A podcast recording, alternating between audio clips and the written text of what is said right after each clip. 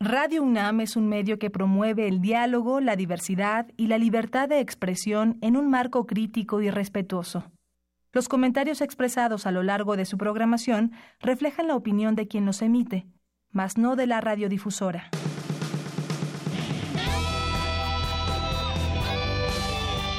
Prisma RU. Relatamos al mundo.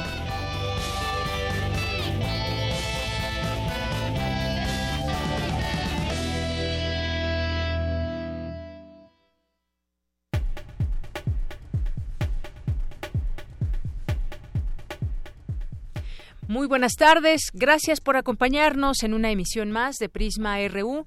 Hoy arrancando el mes, hoy es el primer día de noviembre del año 2017, entramos al onceavo mes de este año, con mucha información, con muchas ganas de estar compartiendo con ustedes la información, los, eh, los temas universitarios, los temas nacionales internacionales. Aquí tendremos todo en esta emisión, lo más relevante que hay hasta el momento. Mi nombre es Deyanira Morán y lo invito a que se quede con nosotros, como todos los días, de 1 a 3 de la tarde, a través del 96.1 de FM y en www.radio.unam.mx. Quédese con nosotros.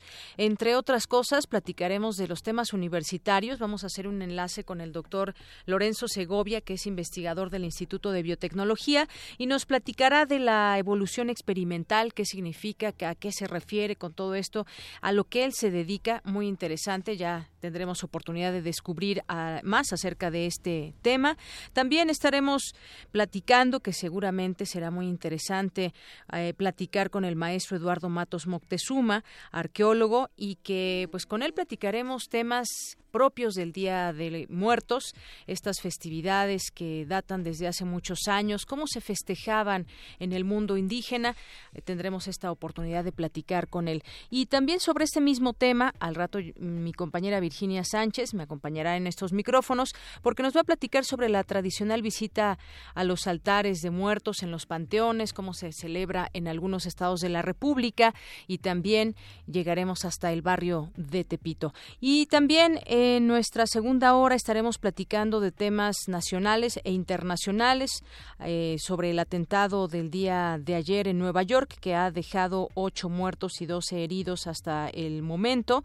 Y bueno, pues ya tendremos esta oportunidad de platicar con él al análisis con el doctor Adolfo Laborde, además de varias cosas que están sucediendo allá en Estados Unidos y la reacción casi inmediata del presidente del presidente de Estados Unidos, Donald Trump.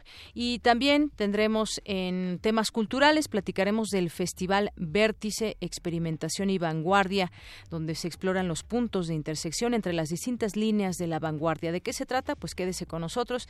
Tendremos la oportunidad de platicar con Juan Ayala, secretario técnico de Planeación y Programación de Cultura UNAM. Y hoy es miércoles de literatura, nos acompañará aquí Yabo Mora, periodista, narrador y estudioso de la literatura que nos traerá hoy la novela de Carson McCullers, El corazón es un cazador solitario. Esto y más le platicaremos hoy aquí en Prisma RU. Por lo pronto, nos vamos a nuestro resumen informativo. Relatamos al mundo. Relatamos al mundo. Y en este día, martes 1, no martes, no, hoy es miércoles 1 de noviembre, desde el ámbito universitario le relatamos que el rector de la UNAM, Enrique Graue, inició hoy una visita de trabajo de tres días a Estados Unidos y Canadá, en donde se reunirá con defensores de migrantes, cónsules iberoamericanos y autoridades académicas de la Universidad de Ottawa. La UNAM y el Sindicato de Trabajadores firmaron un incremento de 3.4% directo al salario de todos los trabajadores administrativos. En el Museo Arqueológico de Santa Cruz, Acalpixca, Xochimilco, siguen presentes las brigadas de apoyo médico, psicológico, farmacéutico y dental con integrantes de la FES Zaragoza. En temas nacionales, la Comisión Nacional de los Derechos Humanos advirtió que es una bomba de tiempo el sistema penitenciario en los estados de México, Nayarit, Guerrero, Hidalgo, Quintana Roo, Tamaulipas, Nuevo León y Sinaloa.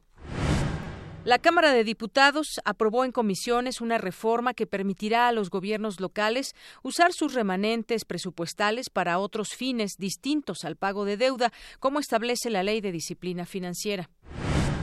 Senadores de oposición denunciaron que Santiago Nieto se vio obligado a desistir del proceso para objetar su remoción como titular de la FEPADE. Hay que recordar que él decía eh, justamente que no había las condiciones para regresar al cargo, fue lo único que supimos y ahora pues senadores de oposición dicen que algo algo sucedió que se vio obligado a desistir de este proceso. El secretario de Seguridad Pública de la Ciudad de México, Irán Almeida Estrada, designó nuevos mandos en la dependencia con la finalidad de aumentar la productividad de la policía. El INAI ordenó al Centro Nacional de Planeación, Análisis e Información para el Combate a la Delincuencia dar a conocer registros delictivos contra personas lésbico, gay, bisexual, transexual, transgénero, travesti e intersexual. La Comisión de Selección del Comité de Participación Ciudadana del Sistema Nacional Anticorrupción emitirá el próximo lunes la convocatoria nacional 2017-2018 para elegir al sustituto de la doctora Jacqueline Pechard, actual presidenta del comité. La Cámara Nacional de la Industria Panificadora y Similares de México espera una derrama económica de alrededor de 1.500 millones de pesos por la venta de pan de muerto. Hoy en economía, el ingreso de divisas por remesas alcanzó en septiembre un nuevo máximo histórico y superó ampliamente los recursos aportados por la exportación de petróleo crudo. El Tratado de Libre Comercio de América del Norte es importante para mantener el ímpetu de la liberalización comercial en el mundo entero, señaló el director de la Organización Mundial de Comercio, Roberto Acevedo. En nuestros temas internacionales, en los que destacaremos el día de hoy, al menos 15 millones de niñas de entre 15 y 19 años se han visto forzadas a cometer distintos tipos de actos sexuales contra su voluntad en todo el mundo, según dio a conocer un informe a través de la UNICEF. La Asamblea General de la ONU, una vez más, el fin del embargo estadounidense contra Cuba, aprobó también una resolución apoyada por 191 Estados miembros, con los únicos dos votos en contra de Estados Unidos e Israel. Tu opinión es muy importante. Escríbenos al correo electrónico prisma.radiounam@gmail.com.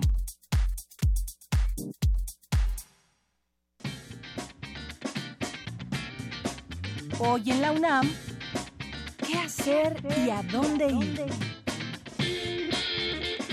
El Palacio de la Escuela de Medicina espera con ansias que asistas a su exposición Indicios, una mirada ética y estética de la ciencia forense. No lo olvides, te esperan hasta las 18 horas. No te olvides que la exposición Tres Casas Extraordinarias de Kyoto Ota estará hasta el 3 de diciembre en el Museo Universitario del Chopo. No te lo pierdas. La Casa del Lago y el Morbido Fest abre sus puertas para que asistas a la exposición Quien domina la mente, domina el tiempo. Calimán persiste. No lo dudes, te esperan hasta las 17.30 horas, la entrada es libre. El Círculo de Lectura del Museo Universitario del Chopo te invita a su sesión de las 17 a las 19 horas. Será muy interesante y la entrada es libre, así que no hay excusa para faltar. Hoy en la UNAM, ¿qué hacer y a dónde ir?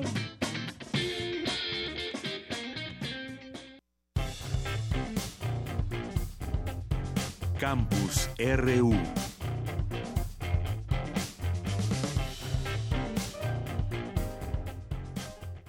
Bien, y nuestro campus RU, cuando es la una de la tarde con 13 minutos, vamos a arrancar con estos temas eh, universitarios, como todos los días lo hacemos.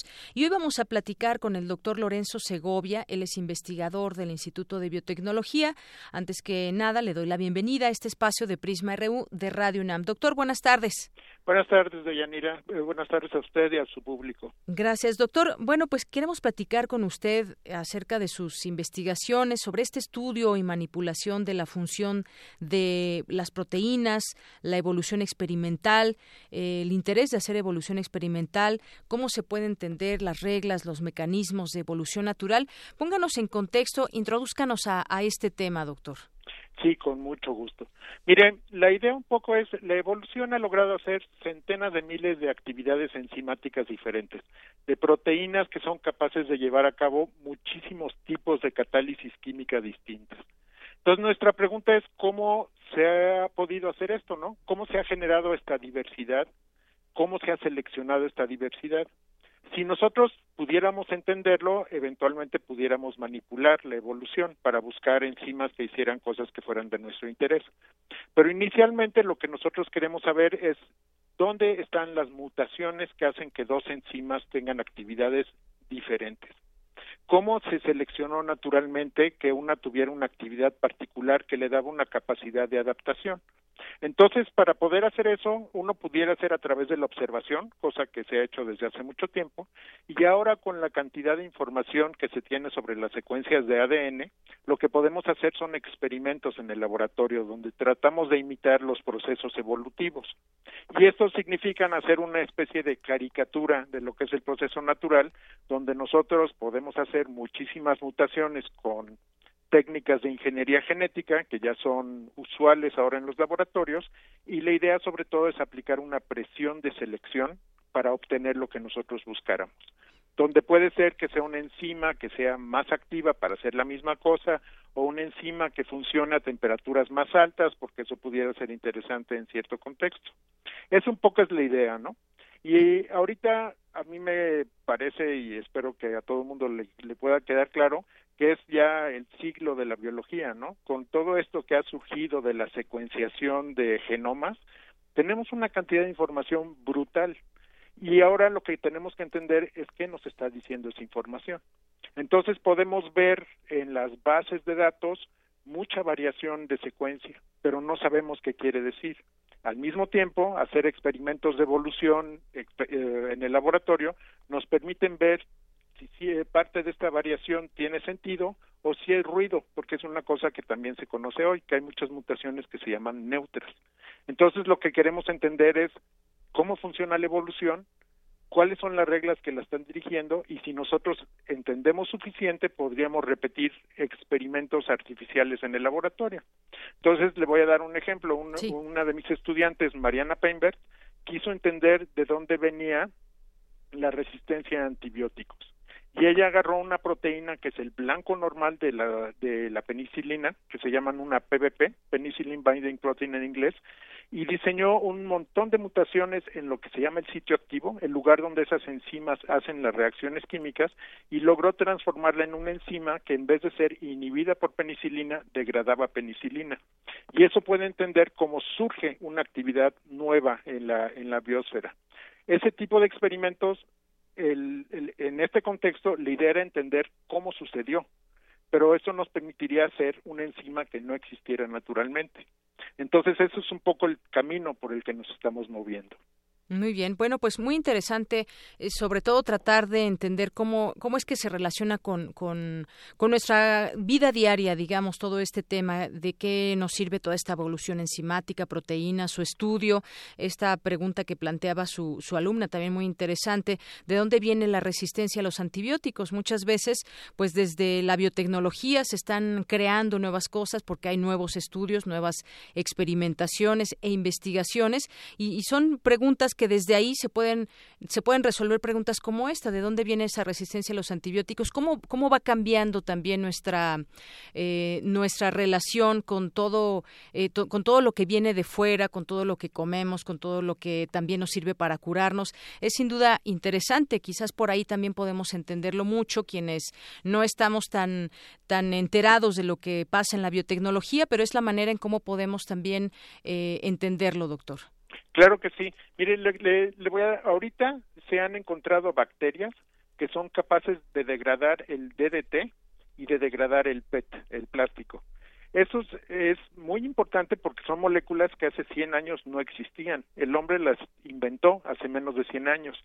Y entonces esto nos muestra la capacidad que tiene la naturaleza de adaptar, de adaptarse y de que se seleccionen variantes de bacterias que son capaces de bioremediar, ¿no? Entonces el DDT es un contaminante malísimo, es este provoca todo tipo de daño celular. Entonces el tener ahora bacterias que son capaces de degradarlos es de gran interés.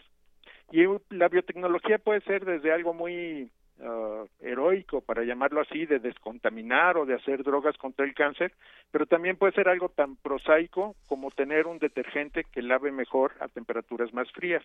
Entonces usted puede lavar su ropa a, con agua fría y se lave bien, este le conviene para que no se estropee la ropa con agua caliente o cualquier cosa de esas. Entonces hay mucho interés en encontrar enzimas, un tipo de enzima que se llama lipasa, que degrada los lípidos, la grasa, que funcione bien en agua fría. Entonces, el rango de aplicación de la biotecnología, el campo donde se pueden utilizar las enzimas, es hasta donde de nuestra imaginación.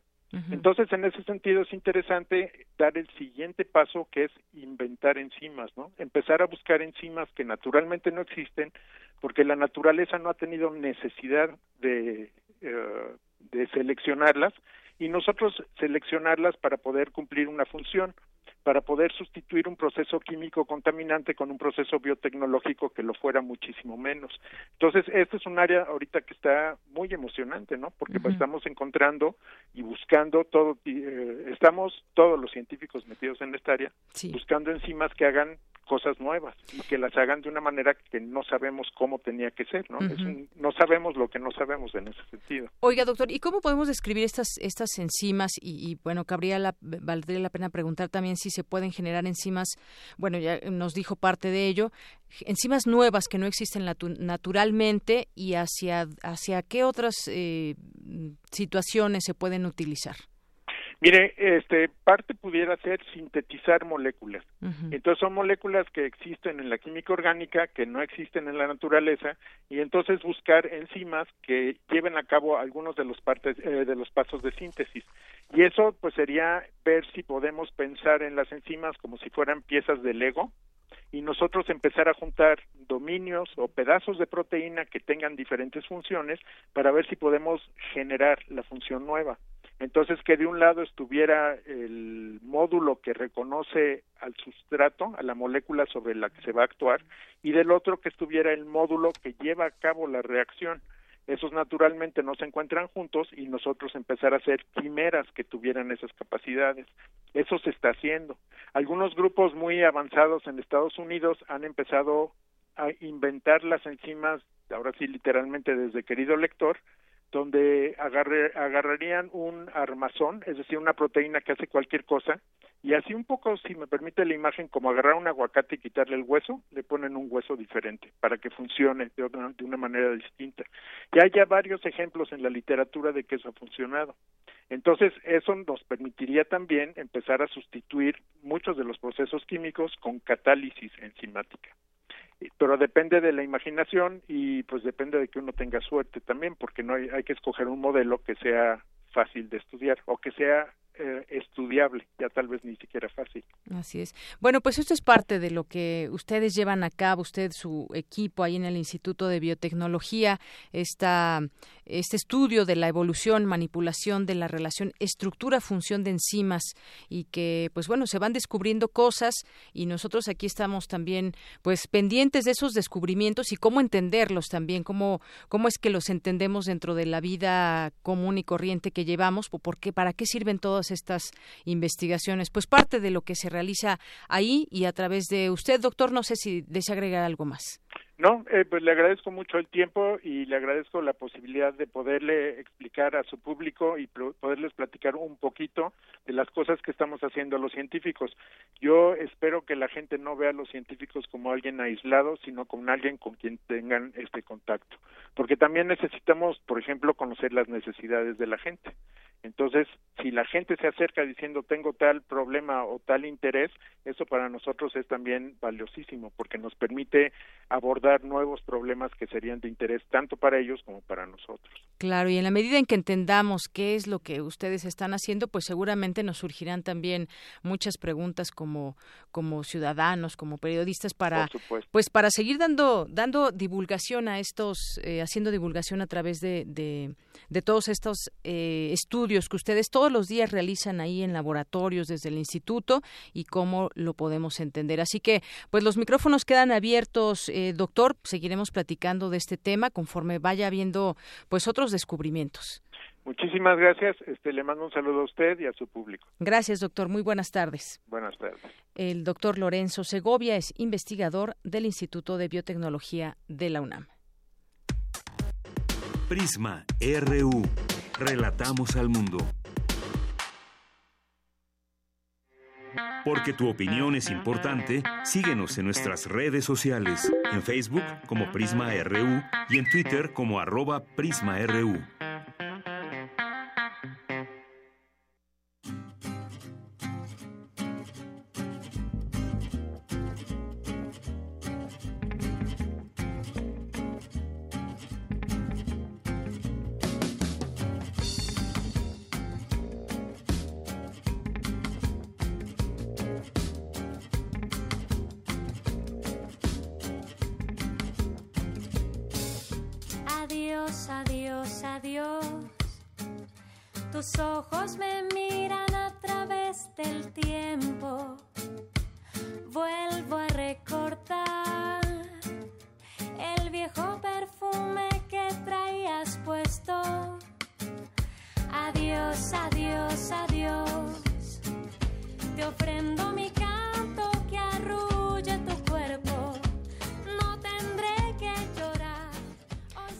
Pues vamos a continuar aquí en Prisma RU, es la una con 25 minutos. Recuerden que estamos, vamos a estar leyendo en los espacios que podamos sus tweet calaveritas que nos hagan llegar ustedes, los radioescuchas, como Tania Navarro que nos escribe y nos dice a Prisma RU llegó la calaca muy floreada.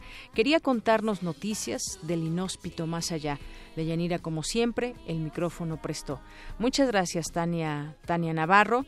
Ya leímos esta primera tweet calaverita y seguiremos leyendo otras aquí que hubo bastante participación de parte de ustedes, pero por lo pronto vámonos a vamos a, seguir en el tema del Día de Muertos. Vamos a platicar, como le habíamos dicho al arranque de este informativo, con el maestro Eduardo Matos Moctezuma, que realizó estudios en arqueología en la Escuela Nacional de Antropología e Historia de la Ciudad de México, obtuvo una maestría en ciencias antropológicas con especialidad en arqueología por la UNAM, es autor del libro Muerte al filo de obsidiana en este libro nos lleva por los intrincados caminos de la muerte a través de la arqueología y de las fuentes históricas, estudio en donde el mito cobra su ancestral presencia, recubre a los viejos cantos, recurre, perdón, a los viejos cantos para introducirnos ante el rostro de la muerte expresado en el canto y la poesía. Maestro, es un gusto tenerlo aquí en Prisma RU de Radio UNAM.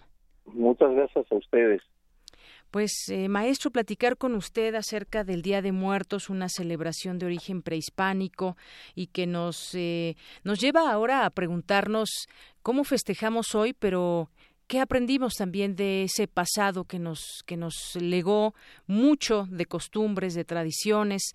Platíquenos un poco de este tema. Bueno, como todos los pueblos del mundo, los pueblos mesoamericanos también tenían su propia concepción de la muerte, habían también creado lugares a donde se iría después de la muerte, porque ya ves que una constante presente en el hombre universalmente es el no querer morir, se niega a morir, y entonces ya algunas religiones, algunas filosofías plantean este esos más allá a donde podrá llegar el hombre, o sea que el hombre no quiere morir y entonces crea o inventa otras áreas a donde va a ir. Entonces así ocurría con, por ejemplo, con los mexicas, los aztecas. Ellos eh, planteaban que había cuatro lugares a los que podían ir después de la muerte. Esos lugares eran el sol, acompañado al sol, eso estaba destinado a los guerreros muertos en combate o sacrificados y a las mujeres muertas en su primer parto, porque se consideraba que el proceso de dar a luz era un combate, era una guerra, y si moría en ese trance, pues se convertía en una guerrera, ¿verdad? Y acompañaría al sol del mediodía al atardecer. Otro lugar era el Tlalocan, donde residía el dios Tlaloc y los Tlaloques, sus ayudantes. De allí iban todos los que morían en relación al agua, o sea, ahogados, hidrópicos, etcétera, etcétera, ¿no? Dicen que era un lugar de eterno verdor, en donde siempre estaban las plantas creciendo, en fin, un lugar donde el agua propiciaba el crecimiento de las plantas. Un tercer lugar era el Mictlán. Al Mictlán se iría después, eh, digamos, todos aquellos que morían de cualquier otra manera que no estuviera relacionada ni con agua ni con eh, guerra. Eh, y había un cuarto lugar que era destinado para los niños. Allí había un árbol nodriza cuyas hojas manaban leche para que los niños estuvieran amamantándose ahí en espera de que los dioses volvieran a colocarlos en una matriz. Entonces, ah, como ves, pues es, eh, es todo un concepto muy especial, pero que está condicionado en la forma en que se moría.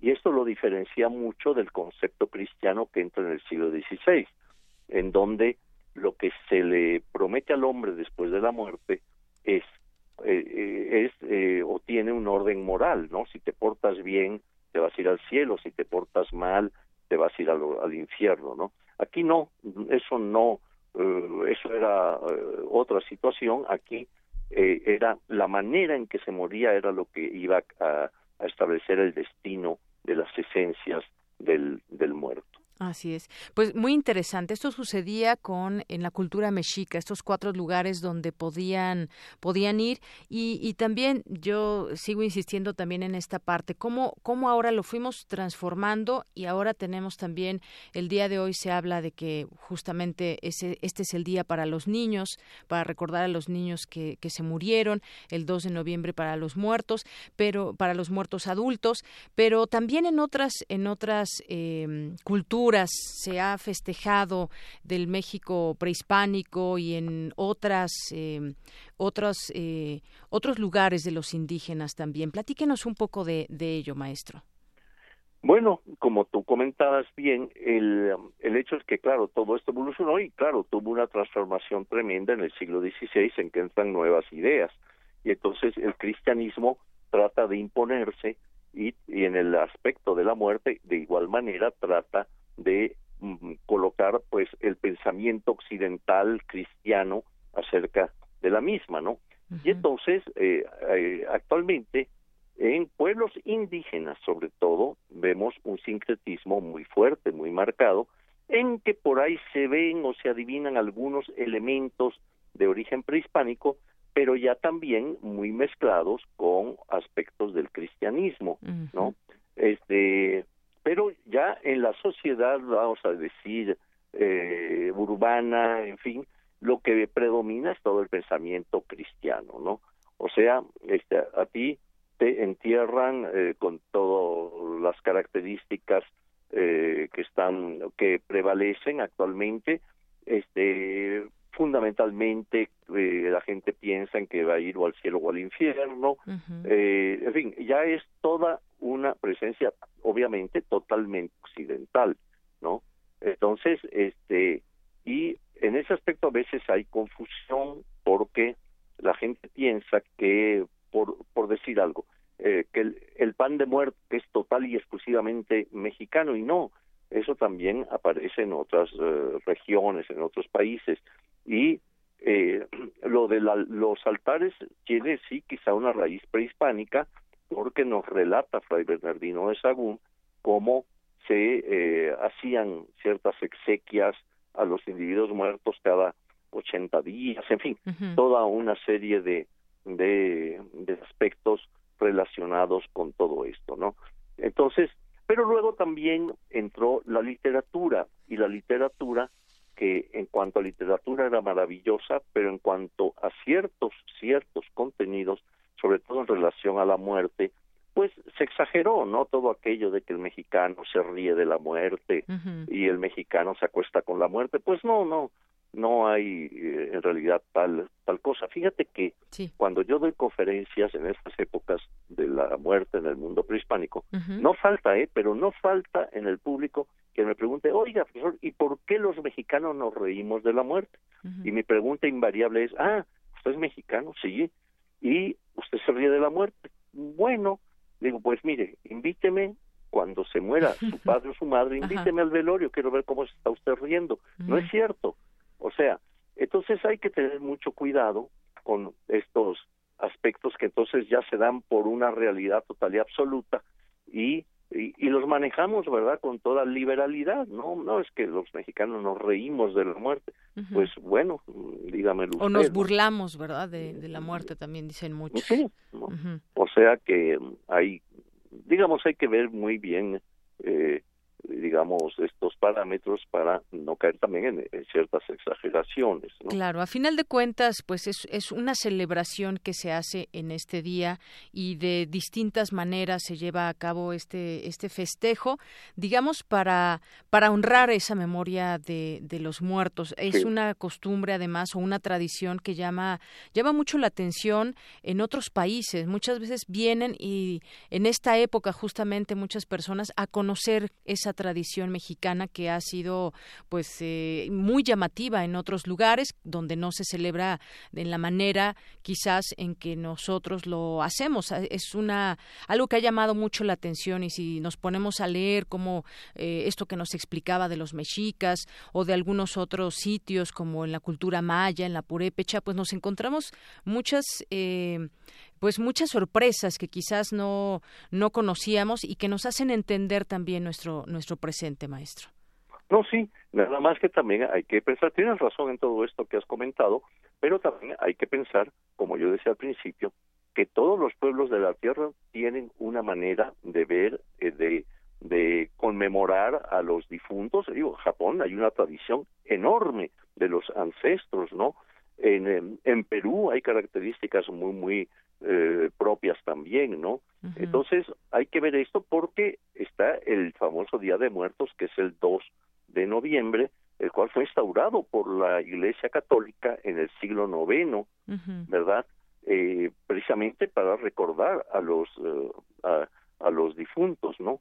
Entonces, este, pero aquí adquiere características especiales eh, algo es por esa presencia prehispánica que sobrevive, ¿verdad? Aunque como te digo, muy sincretizada en muchos aspectos, ¿no?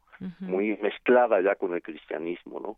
Entonces, eh, sí, cada, cada pueblo tiene sus particularidades en relación eh, a la muerte, ¿no? Claro, claro, y, siempre es eh, resulta interesante conocer más acerca de cómo cómo se hacían estos rituales en otros eh, momentos de la historia de, de México antes del cristianismo, como usted dice, en estos rituales, en algunos otros, pues se conservaba, por ejemplo, a los cráneos como trofeos o se mostraban eh, durante los rituales y que simbolizaban la muerte, pero también el renacimiento, por ejemplo.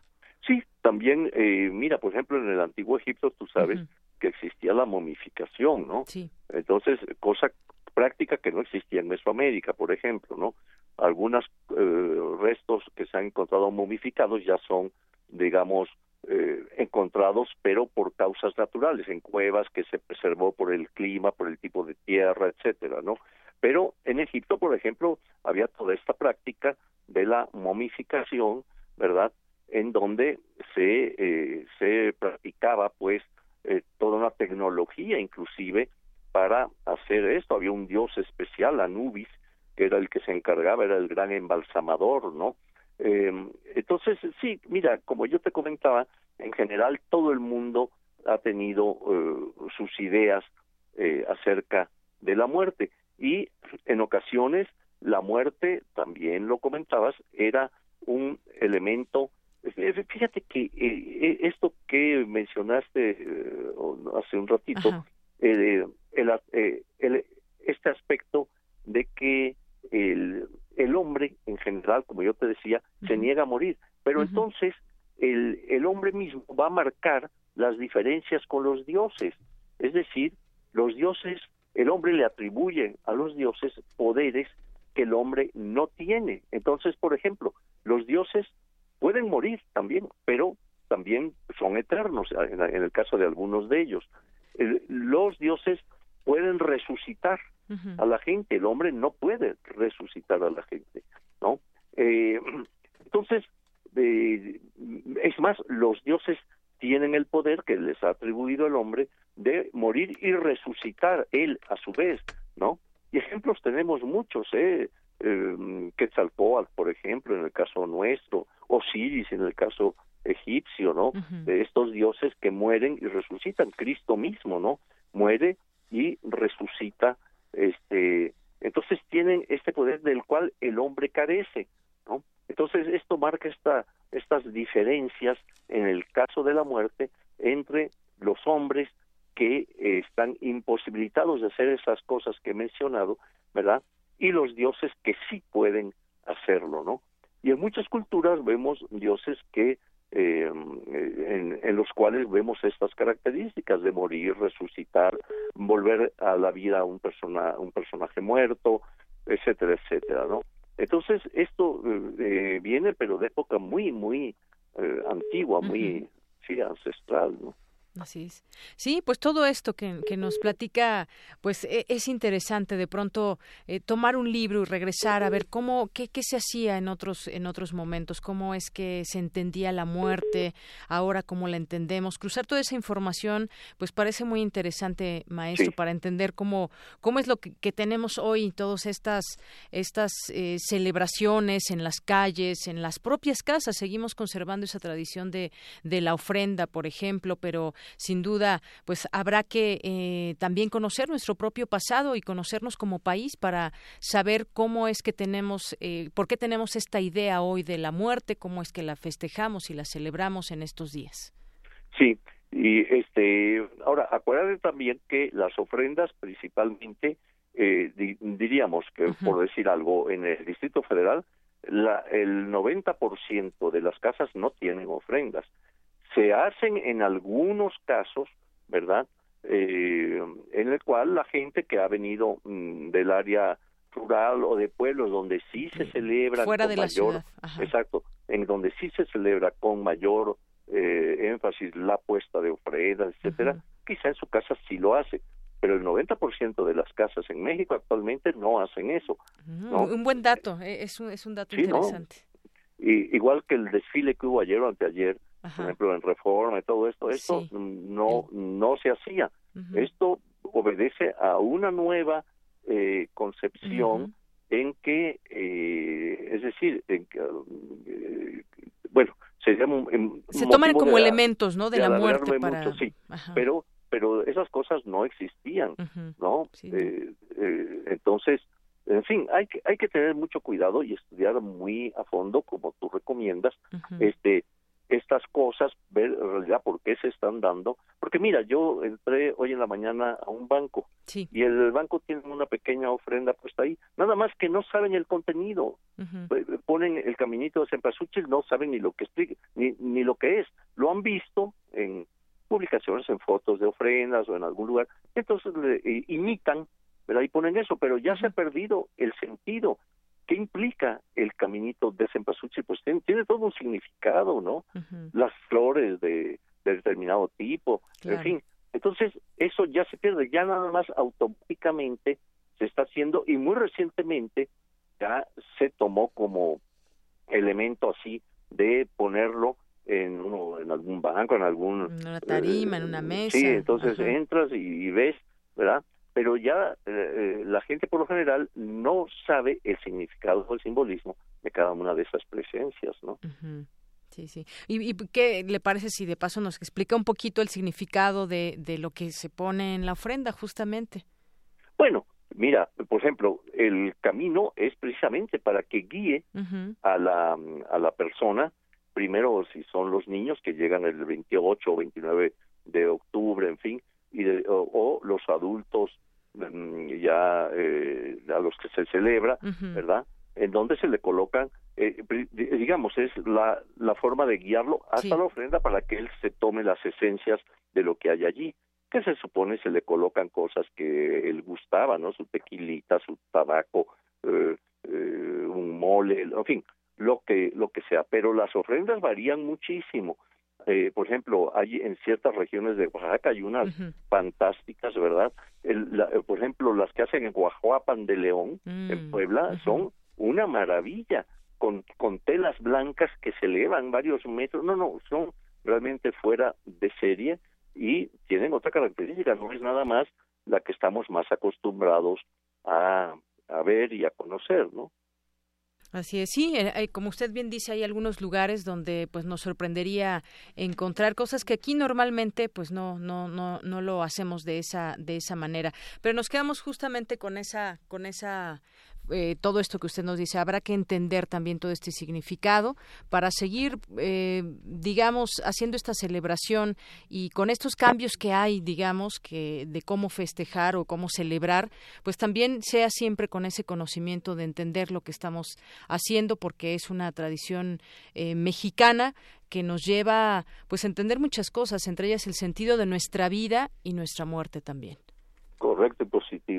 Muy bien, pues maestro, un gusto platicar con usted en este día. No, hombre, qué amables y qué gusto, ¿eh? Igualmente, hasta luego. que esté muy bien. Chao. maestro Eduardo Matos Moctezuma, arqueólogo, y que, pues bueno, nos llevó por, por ese camino de entendimiento de muchas cosas. Es, es algo tan amplio este conocimiento que hay de cómo se celebraba en el México prehispánico esta, eh, el tema de la muerte. Vamos a continuar. Prisma RU. Relatamos al mundo. Relatamos al mundo. Relatamos al mundo. Bien, pues continuamos, continuamos aquí en Prisma RU. Ya se encuentra aquí conmigo mi compañera Virginia Sánchez. En el Instituto de Biología se llevó a cabo la conferencia Las flores y sus visitantes, ecología, evolución y conservación. Adelante, Vicky, cuéntanos, muy buenas tardes. Hola, ¿qué tal, Deyanira? Muy buenas tardes, auditorio de Prisma RU. Ayer tuve la oportunidad, efectivamente, Deyanira, de asistir al auditorio del Jardín Botánico, por cierto, un lugar muy hermoso que vale mucho la pena visitar y que se encuentra en el Instituto de Biología Ahí tuve la oportunidad de escuchar la conferencia Las flores y sus visitantes, Ecología, Evolución y Conservación, que dio Víctor Rosas Guerrero de la Universidad Autónoma de Guerrero y egresado del doctorado en Ciencias por el Centro de Investigaciones en Ecosistemas de la UNAM. Les comento que esta conferencia se centró en lo que Víctor nos compartió sobre los resultados, algunos resultados que obtuvo a partir de una investigación que realizó durante todo un año en el poblado de Chamela, en Jalisco. Ahí él comenta comenzó a trabajar con los murciélagos para analizar sus hábitos alimentarios, tanto en sitios perturbados como en sitios conservados, en épocas de lluvia y en épocas secas. Y bueno, nos comentaba que entre los resultados que él obtuvo es que en épocas de lluvia se alimentan más de ficus, mientras que en las épocas secas se alimentan del polen, ¿no? de las flores. Y bueno, entre la, la, plática, les comento, fue muy especializada, sobre todo fue dirigida para los biólogos, pero bueno, con ilustraciones ahí que nos llevaba eh, gráficas, pues, se pudo entender más y, y bueno, nos compartió datos muy importantes, por ejemplo, eh, nos hablaba de un murciélago que es muy difícil de estudiar porque no casi no aparece. Dice, de hecho, cuando usan redes para poderlo estudiar, solo llegan a caer dos entre 500, ¿no? Entonces tuvo y sí nos mostró, porque además son muy veloces, ¿no? Entonces no pueden eh, eh, registrarse tan fácilmente. Y bueno, también nos comentaba, se pudo encontrar cuáles son los polinizadores o solo consumidores, él decía los que solo se roban el néctar. Y bueno, pues esta clasificación depende de que si son consumidores o solamente o polinizadores, depende de qué tanto tocan las partes reproductoras de la flor, como las anteras y los estigmas. Y ahí también aprendí algo muy interesante, es que el mejor polinizador es aquel cuya estructura física se adapta mejor a la forma de las flores, desde sus alas, su cuerpo, todo, o sea, es una cuestión una, una simbiosis muy, muy impresionante y hermosa. Y bueno, él decía que los que se alimentan, hay murciélagos que se alimentan de todo, de flores, insectos, frutos. Entonces, estos son los que sobreviven más en estos espacios tanto perturbados como, como este, conservados. Mientras que los que solo se alimentan de néctar, pues son los que se ven más afectados por estos espacios perturbados que él decía sobre todo por la actividad humana, ¿no? Aunque también mencionaba hay actividades, bueno, naturales como un, este, bueno, estas que, que se han vivido que alteran de repente el hábitat, bueno, también señala. Asimismo, él logró establecer una clasificación de las flores y es ahí donde entra el otro elemento de su investigación que da la ceiba y que precisamente estas flores son de las que se alimentan estos polinizadores y que son muchas las flores, así que logró establecer como una clasificación de cada una de estas, bueno, al menos de las mayorías de las flores y qué tipo de murciélagos son los que acuden ahí para extraer el polen y pues e, establecer esta, este proceso de polinización.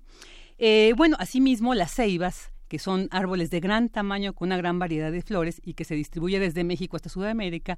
Y entre sus principales polinizadores, además de los murciélagos, están los lepidópteros, como las mariposas, y en menor, en menor medida los colibríes. Entonces ya bueno, ya posteriormente nos acercamos a él para que nos detallara por qué estudiar precisamente, en primera, este árbol en específico. Así que esto nos respondió. Esta ceiba no tiene mucha importancia para las personas, pero desde el punto de vista ecológico sí tiene una importancia porque funciona como alimento para varios murciélagos que pueden ser polinizadores de varias plantas que sí pueden tener un interés económico, como los agaves. Entonces, este, directamente para el humano no hay una importancia así clara pero eh, también estos murciélagos también ayudan a que esta planta se reproduzca y esta a su vez está interactuando, está relacionada con todo lo que está en el ecosistema. Entonces, si desaparecería alguna de estas ceibas, que quizá ahorita no tenga una importancia para el humano, pues sí podría tener unas implicaciones en, que desaparezcan otras especies que están asociadas a ella. Eh, también vimos que esta especie había mucho en sitios de potreros, porque mucha gente los deja para sombra y ya estaban en los sitios no perturbados. Entonces esto también ayudaba a que pudiéramos hacer el estudio y la comparación en los dos sitios. Y bueno, también el especialista nos habló, le preguntamos sobre la importancia de los murciélagos como polinizadores, en este caso de las ceibas. Esto nos dijo. Bueno, una de las importancias que yo veo, por ejemplo, uno de estos murciélagos es endémico y es muy raro en esta región. Y sí, vimos, había evidencias de que se alimenta de, esta, de este árbol. Entonces, si, si este árbol se ve tan perjudicado como lo vimos por la perturbación, podría estar afectando a esta especie de murciélago que podría estar polinizando otras eh, plantas en la selva y entonces, por ejemplo, esta especie podría desaparecer, podría ser un escenario. Este, la otra, estas plantas producen flores cuando muchas plantas no tienen flores. Y entonces los murciélagos no tienen de otra más que esta planta en algunos días o meses del año y es un recurso indispensable para que el murciélago se pueda mantener a lo largo de, todo el año en este lugar. Hay muchos que migran, pero hay unos que están ahí todo el año. Entonces son de importancia eh, para los murciélagos, para que se puedan mantener en el sitio. De Yanira, esta información tan importante sobre bueno, este aspecto eh, animal, ¿no? De los murciélagos y animalitos tan tan relevantes para la polinización y la permanencia de muchas de estas especies Así es, Todo, todo un proceso y cómo entender, eh, pues, por qué existen los murciélagos, cuántos tipos hay, cómo se pueden estudiar.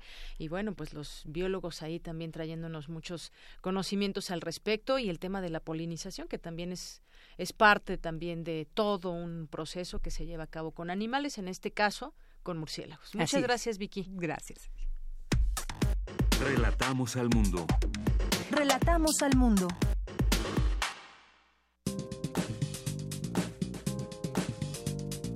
Cultura RU.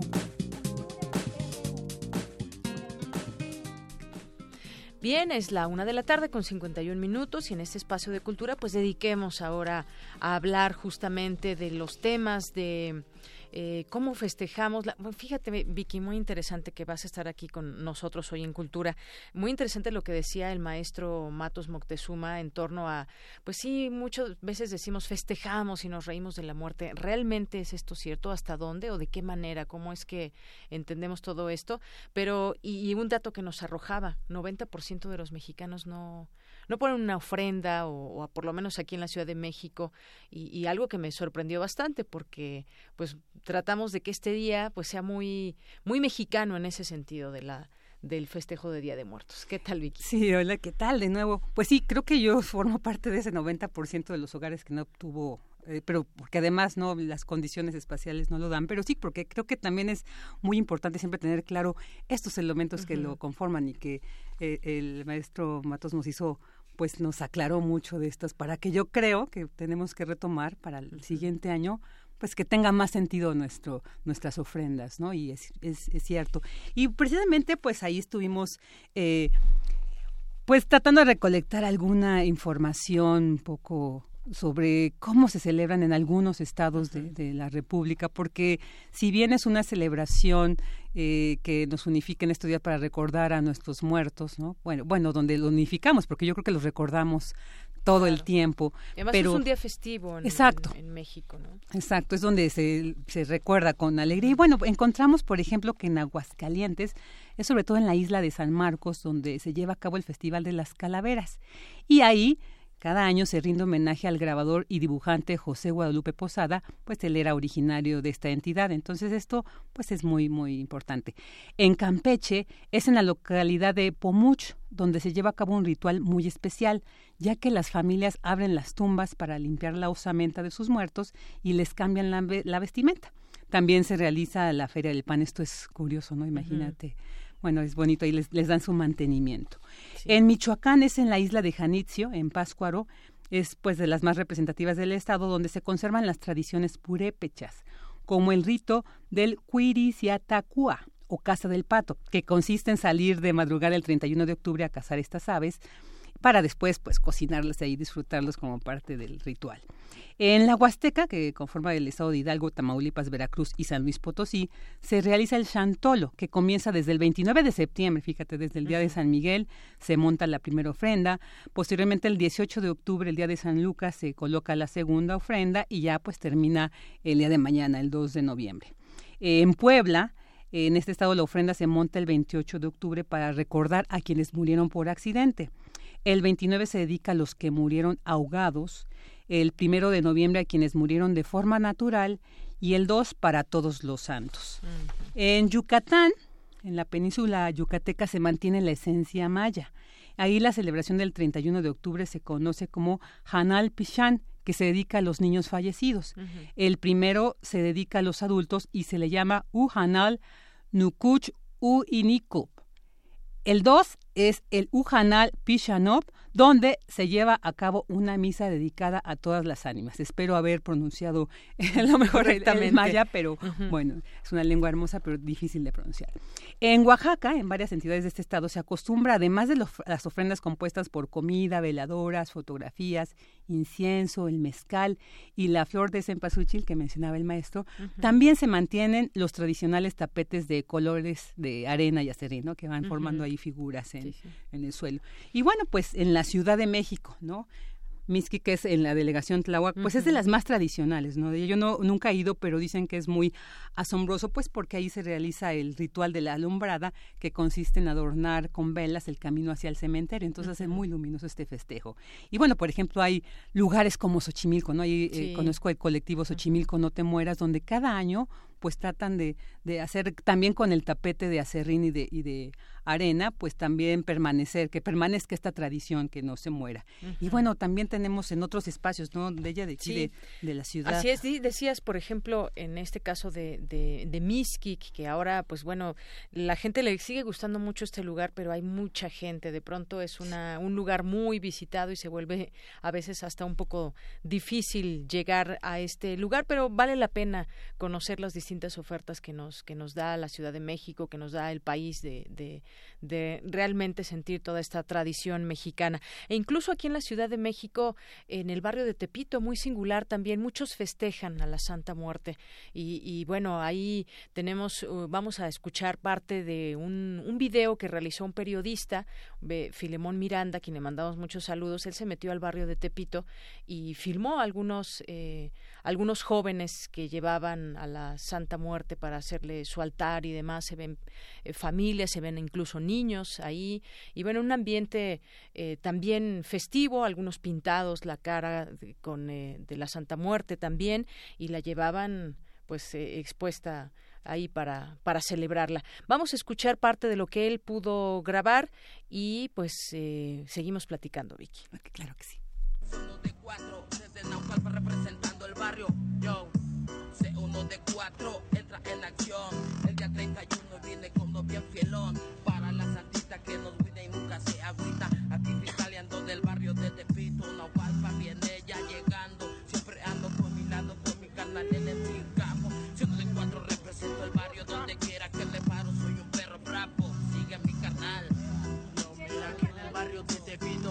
agüito. Este morrito viene causando delito en el pinche barrio y a la flaquita celebramos. Cada primero le rezamos mi nombre es el Gabo yo pertenezco al creo de la C1 de 4 y es por eso que venimos aquí rifando. Sonando tirando la letra la sigo completo con todos los come la sigo quemando rolando guachando. Ey mira guacha que estaba para mi santa para mi niña blanca. La que cuando yo me caigo me levanta con ella tengo un trato. Me deja vivir la vida que quiero y en corto me la agasajo. Y el día que venga por mí no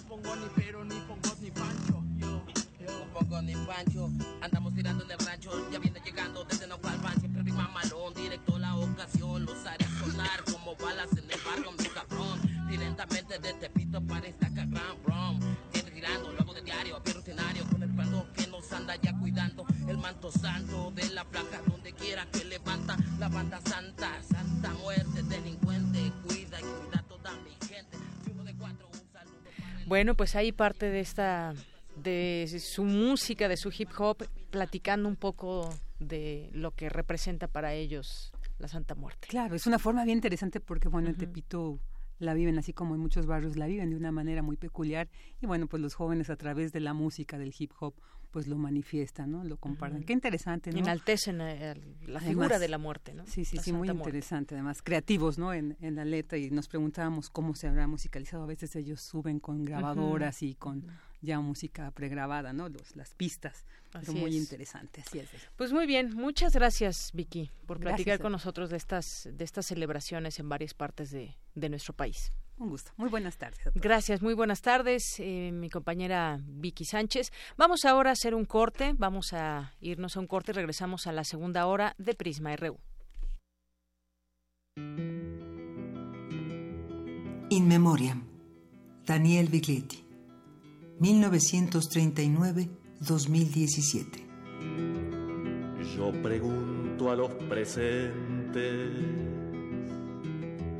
si no se han puesto a pensar que esta tierra es de nosotros y no del que tenga más. Y a mí me, me deja contento que haya un, pequeño temblor de conciencia, un sacudimiento en lo que uno piensa. Ya, qué bueno, porque a mí me pasó. Eh, mi conciencia fue sacudida por un Atahualpa Yupanqui, por un César Vallejo. Me provocaron nuevos modos de pensar y de ver la vida.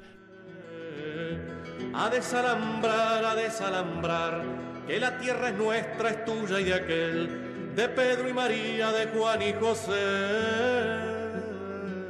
Para mí es un, siempre un desafío hacer una canción, pero, pero bueno, si yo musicalicé en los años 60, principios de los 60, eh, canciones de Federico García Lorca, en, en mi tercer disco están ellas, en Canciones para el Hombre Nuevo, si musicalicé eso, si musicalicé a Rafael Alberti, si mu- musicalicé a César Vallejo, que es- hace un manejo de la palabra que es impresionante. el- el- Entonces la canción es algo muy frágil.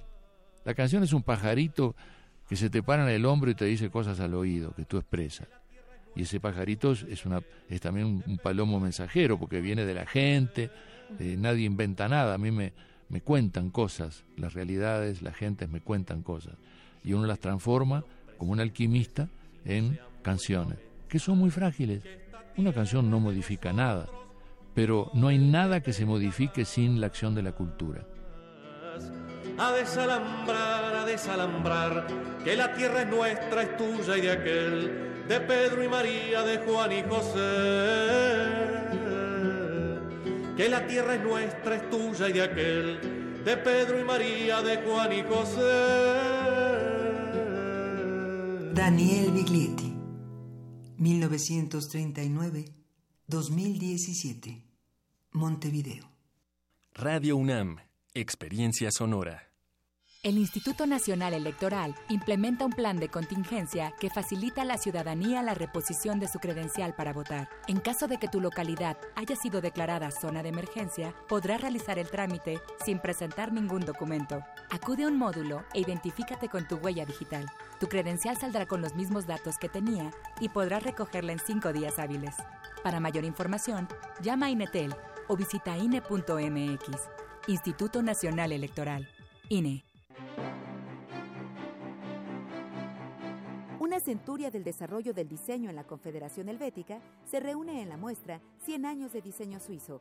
La exposición está integrada en siete núcleos temáticos, a través de los cuales se recorren las búsquedas, exploración e innovaciones en el diseño, con la exhibición de más de 300 piezas entre gráfica y objetos. 100 años de diseño suizo se puede visitar en el Museo de Arte Moderno, Bosque de Chapultepec, primera sección Ciudad de México. Ballets de todos los tiempos. Música medieval, barroca, moderna. Los sonidos que hacen mover al cuerpo en un solo programa. Diáspora de la danza, lunes a viernes a las 6.40 de la mañana y su retransmisión a las 3 de la tarde. Por el 96.1 de FM. Radio UNAM. Queremos escuchar tu voz. Nuestro teléfono en cabina es 55 36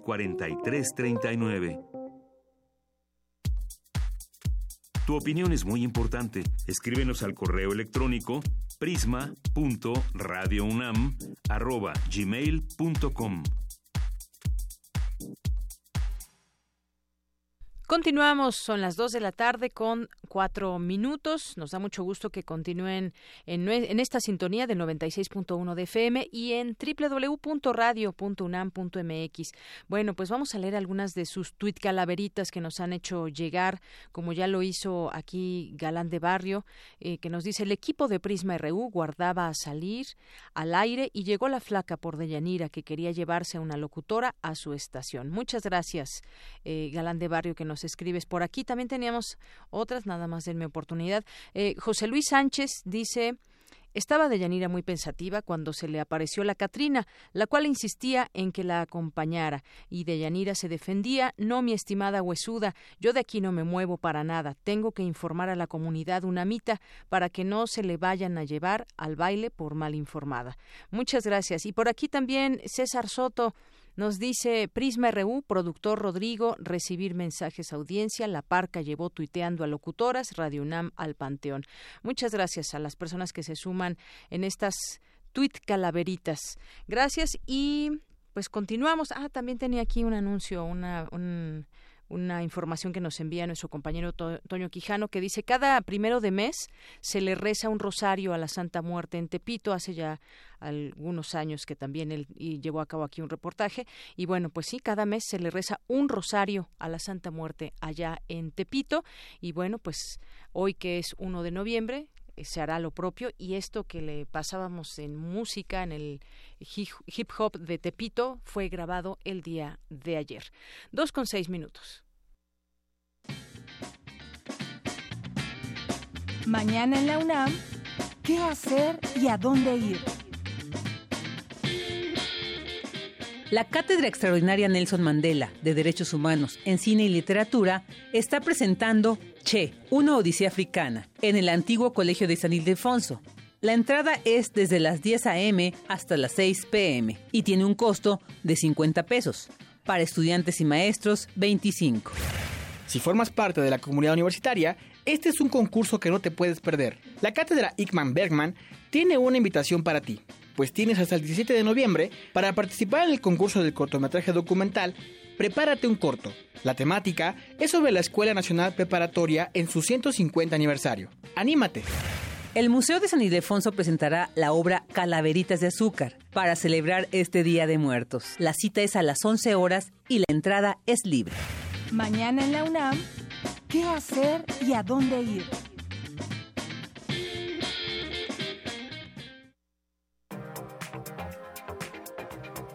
Internacional RU.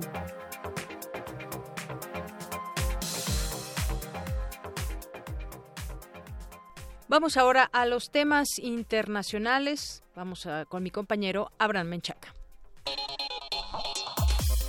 El presidente de Estados Unidos Donald Trump se pronunció por eliminar el programa de la lotería de visas que permitió el ingreso legal al país del sospechoso del ataque terrorista en Nueva York, que dejó ocho personas muertas y once heridas. Tenemos un gran grupo de gente, tenemos un gran gabinete que están haciendo un gran trabajo y no creo que han recibido el, eh, el crédito que merecen, pero pues en su momento va a llegar. Yo se los digo, lo hemos hecho, en la frontera hemos hecho un trabajo fantástico, hemos hecho un gran trabajo con la, la milicia. ISIS está pues está quedando eh, quedado de lado se están moviendo a otros lugares del mundo como África y ahí los vamos a vencer. Esto nunca ha pasado. Estamos a punto de anihilar a ISIS. Por su parte, el presidente de Uzbekistán, Shavkat Mirziyoyev, expresó la disposición de su gobierno a colaborar en la investigación del atentado cometido por Saifullah Shaipov, un inmigrante de 29 años de ese país, al tiempo que condenó cualquier forma de manifestación de extremismo y terrorismo. Mientras tanto, el alcalde de Nueva York, Bill de Blasio, aseguró que pese al atentado, el maratón se realizará el domingo como se tenía programado. Que le pedimos a todos es que tengan que entender que sean parte de la solución y toda la gente que sepa algo se lo diga a la policía, que no lo piense dos veces y que hablen con los oficiales. Si alguno de los esfuerzos previos para eh, eh, quitarnos credibilidad de aquellos esfuerzos anteriores de atacar a la ciudad de Nueva York, muchos de ellos fueron detenidos porque hubo gente que vino con información con nosotros, que entendieron que eso pues es una de las partes de las cosas que pueden hacer. Mientras vamos hacia adelante, nosotros vamos a esperar y vamos a buscar realizar el maratón todo en orden como estaba planeado. En Francia, este miércoles entró en vigor una nueva ley antiterrorista que otorga a las autoridades poderes permanentes para allanar viviendas, cerrar lugares de culto o restringir los movimientos de presuntos extremistas. Habla el presidente Emmanuel Macron. Esta ley permitirá a las fuerzas de policías y los prefectos cerrar lugares de culto donde se llevan a cabo prácticas inaceptables. Permitirá también lanzar medidas precisas en la lucha contra el terrorismo con incautaciones particulares y medidas individuales contra personas sospechosas. Nuestros parlamentarios la han reforzado y será evaluada de aquí a dos años y lo que tendrá que cambiar se modificará. Carles Puigdemont, presidente catalán, cesado por el gobierno español, no se presentará a declarar este jueves a la Audiencia Nacional de Madrid. Así lo adelantó su abogado Paul Vickert al considerar que su cliente no tendrá un juicio justo. Eh, no va a Madrid, aseguró el abogado. He propuesto que se le interrogue aquí en Bélgica. Es posible, no sé si se hará, pero es posible. En el pasado ya ha defendido casos parecidos en los cuales se ha interrogado al sospechoso en Bélgica. El Parlamento de Japón reeligió a Shinzo Abe como su primer ministro. Será su tercer mandato consecutivo. El Tratado de Libre Comercio de América del Norte es importante para mantener el ímpetu de la liberación comercial en el mundo entero, aseguró el director general de la Organización Mundial de Comercio, Roberto Acevedo. La Organización de las Naciones Unidas exigió medidas para proteger a los niños en los conflictos armados. Vemos grupos armados que obligan a niñas y niños a actuar como terroristas suicidas. Vemos a menores estigmatizados tras ser reclutados y usados por grupos armados. Vemos a niños y niñas imputados por actos que fueron obligados a cometer. Alemania celebra con actos religiosos e institucionales el quinto centenario de la Reforma Protestante de Martín Lutero, un acontecimiento clave en el desarrollo de la identidad del país. Bien, pues muchas gracias Abraham Menchaca por las breves internacionales. Continuamos en los temas, en los temas allá en Estados Unidos. Ayer un nuevo atentado en eh, allá en Estados Unidos, ahora en Nueva York, que dejó en plena festividad de Halloween, una festividad de allá en los Estados Unidos y que se lleva a cabo el día de ayer, se llevaba a cabo el día de ayer, al menos ocho muertos y dos heridos después de que una furgoneta arrollara a varias personas que circulaban por un carril para bicicletas. Este ataque que tuvo lugar después de las tres de la tarde en el barrio de Tribeca, ya en Manhattan, la policía detuvo a esta, esta persona que hoy se sabe un que es un hombre de 29 años procedente de Uzbekistán, está en el hospital, está grave, tiene un balazo en el estómago y bueno, pues platiquemos de estos temas. Ya está en la línea telefónica el doctor Adolfo Laborde, estudió sus doctorados en cooperación internacional en la Universidad de Kobe en Japón y en ciencias sociales, orientación en relaciones internacionales de la Facultad de Ciencias Políticas y Sociales de la UNAM. Bienvenido, doctor, buenas tardes. ¿Qué tal? Muy buenas tardes. Eh, saludos a todos. Gracias. Bueno, pues eh, parece ser que cuando hay algún atentado en alguna parte del mundo, pues eh, lo resaltamos como medios de comunicación, hay que hablar de él, pero pues más allá de todo esto, eh, hemos también platicado lo difícil que pueda ser detectar a esas personas que de pronto pueden inmolarse o pueden atacar con un cuchillo o como en este caso atropellar a personas. Efectivamente es de suma da mucha confusión, eh, es muy complicado tratar de neutralizar a estas personas porque en un primer momento eh, no sabemos si se trata de algún simpatizante de, algún movimiento como el Estado Islámico o si se trata de una persona que eh, tiene un brote psicótico o bien tiene algunos problemas psicológicos, etcétera. Entonces sí es complicado porque cualquiera puede alquilar una de camioneta para un servicio particular. Imagínate si estuvieran eh, dándole seguimiento a todos aquellos que eh, alquilan automóviles o camionetas, bueno, pues sería un caos, pero, pero bueno, pues eh, una cosa es eso y otra cosa es tratar de, procesar información de inteligencia con algunos expertos o con algunos países para poder darle seguimiento. Y en caso de que se sea así, pues neutralizar a, algún atacante o un potencial atacante que pues se encuentran prácticamente en todas las partes del mundo. Así es. Y bueno, también no solamente eh, destacamos eso como, como noticia, vaya que lo es, sino también nos ponemos a pensar en el tema en sí del terrorismo. Ahora, pues bueno, ya se lo adjudicó el Estado Islámico, pero pues uno se preguntaría, ¿cómo detener esto? Los gobiernos, me imagino que están muy eh, metidos en su labor de inteligencia para tratar de revertir eh, estos efectos o tratar de detener a estas personas antes de, y sobre todo, por ejemplo, cuando traen bombas, lo que, han hecho estallar, por ejemplo, cerca de un estadio, donde hay en un concierto, donde hay mucha gente, pero de pronto estos estos eh, terroristas solitarios, pues vaya que es difícil detectar o poder eh, prevenir este tipo de situaciones que, que, sin duda afectan a una a una sociedad, pero también nos hablan de todo un movimiento, doctor. No, nos hablan de, que existen eh, grandes temas pendientes en la agenda internacional, hay conflictos que no se han resuelto en, en Medio Oriente, hay guerra civil en Siria, eh, hay un eh, hay una fractura del orden social en algunos países eh, como en Irak, ¿no? O en, territorios que no se han podido coordinar y tampoco se han podido organizar desde hace muchos años, después de los procesos postcoloniales o neocoloniales y también la, la, fragmentación política de, los actores en la geopolítica global pues tiene mucho que ver con esto. Entonces sí eh, hay una necesidad de realmente encauzar esto a una normalidad que, repito, es muy difícil porque las contradicciones entre las partes se ve difícil de, de minorar o de, solucionar y lógicamente pues detrás de todo ello pues hay grandes intereses hay grandes eh, actores internacionales que deberían de tomar soluciones inmediatas vía Naciones Unidas o vía la agenda bilateral pero bueno no ha sido así y ese es el resultado Así es, y, sobre todo también nos replanteamos, doctor, en este sentido, el papel que juega Estados Unidos en este sentido ahora en la en la época Donald Trump, porque además, bueno, hay, hay varias cosas que han sucedido en los últimos días. Paul Manafort, exdirector de la campaña de, de la hora presidente, se entregó el lunes al Buró Federal de Investigaciones y todo esto, pues también debemos verlo en un ámbito global y general, porque también cómo ve el Estado Islámico, pues ahora este tema de, de Donald Trump, cómo, cómo serán estos eh, cuatro años, si es que logra llegar eh, o terminarlos, pero es parte de lo que, que también debemos discutir, doctor.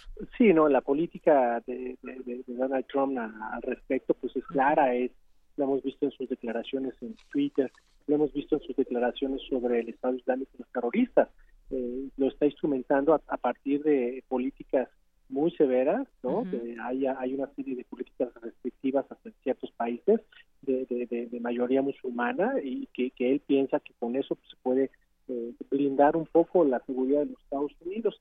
Número dos, bueno, pues ha dicho que va a seguir la lucha contra contra el terrorismo y está totalmente de acuerdo con que haya una operación eh, pues mucho más severa y operaciones mucho más este, descabelladas en términos de, los militares. Entonces eso pues lógicamente va a provocar más respaldos o más rechazos o más acciones en contra que se traducen en terrorismo, acciones terroristas. Entonces pues, no no hay realmente una solución de conflicto.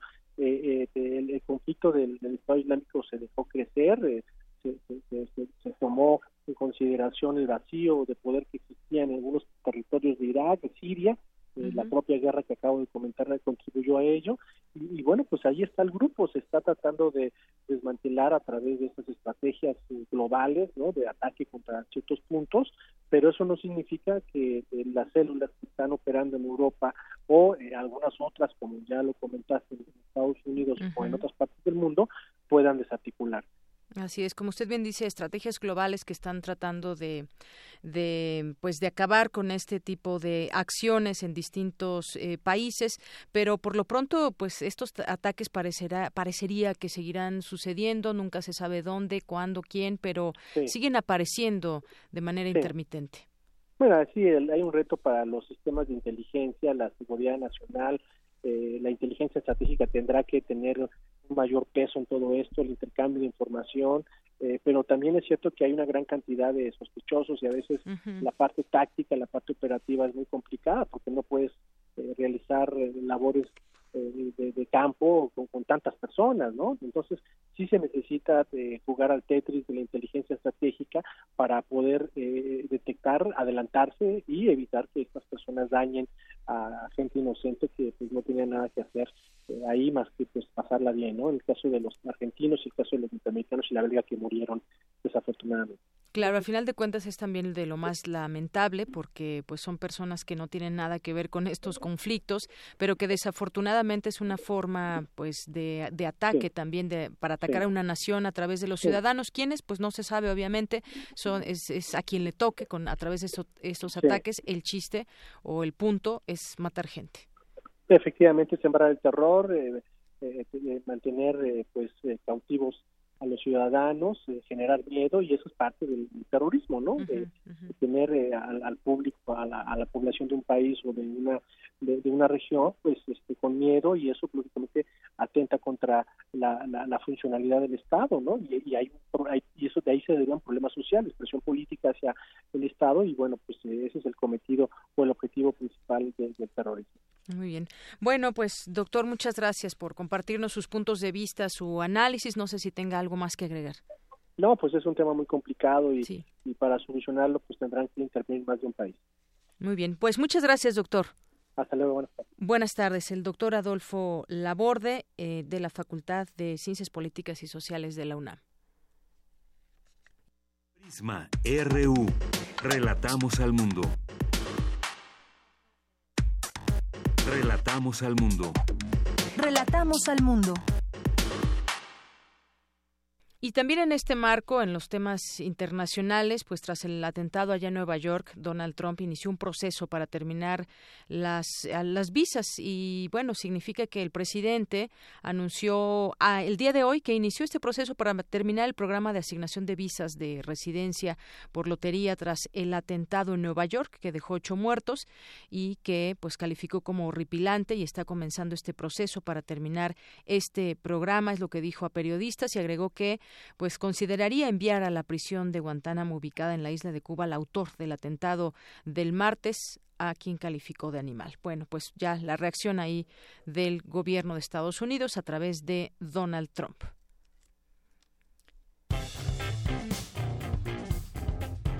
Campus RU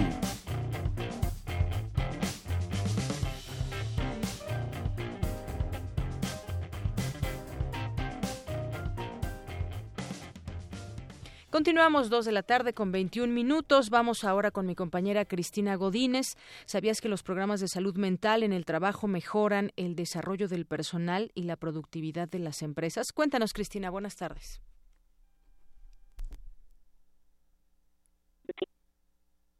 de Yanira, los conflictos personales conjugados con los laborales, como la despersonalización, afectan la productividad y el rendimiento de las personas.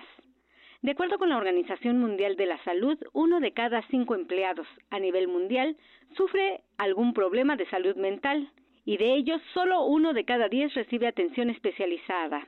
Escuchemos a la doctora Erika Villavicencio Ayub, académica de la Facultad de Psicología de la UNAM. Una de las enfermedades mentales que más casos está representando es la llamada depresión, encontrando 300 millones de casos a nivel global.